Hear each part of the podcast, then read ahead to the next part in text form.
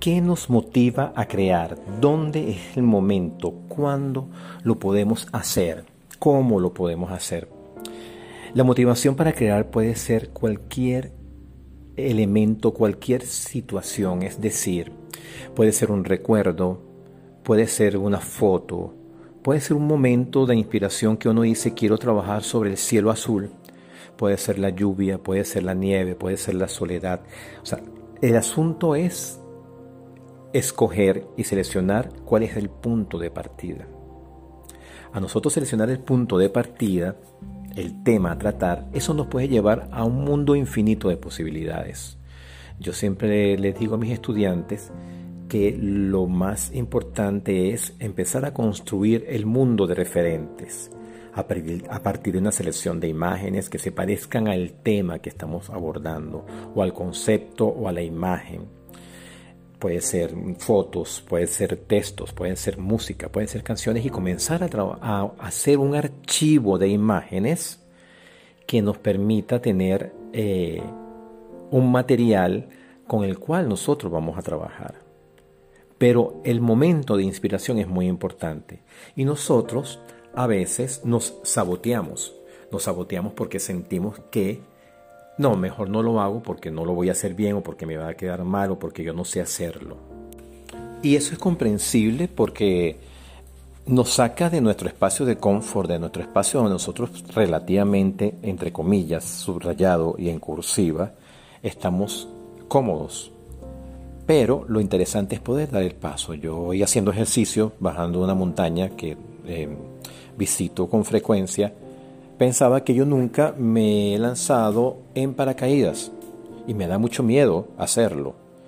Pero me di cuenta de que justamente ese miedo es el que paraliza la aventura de lanzarme en paracaídas. Es el pensamiento, es el ego que me sabotea ese pensamiento de lanzarme en paracaídas. Y asimismo lo siento en el hecho creativo, en el arte, en el trabajo hay que lanzarse, hay que probar, hay que indagar sin valorarlo, sin enjuiciarnos, sino que dejar, dejar que lo que pensemos, lo que imaginamos, podamos plasmarlo en algo. ¿Cómo plasmarlo? Mínimo tomando nota de lo que nos viene a la mente.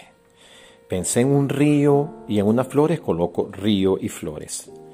Eh, vi un paisaje y le tomé una foto, le tomo esa foto y la guardo.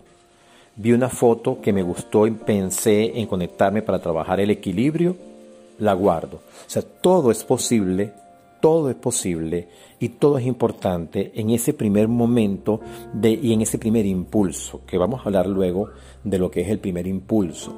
Pero si damos el paso, de alguna manera nosotros podemos ya empezar a crear ese hábito de construcción de ese imaginario de lo que queremos hacer. Y como digo, todos tenemos esa posibilidad. Simplemente hay que ponerse a trabajar.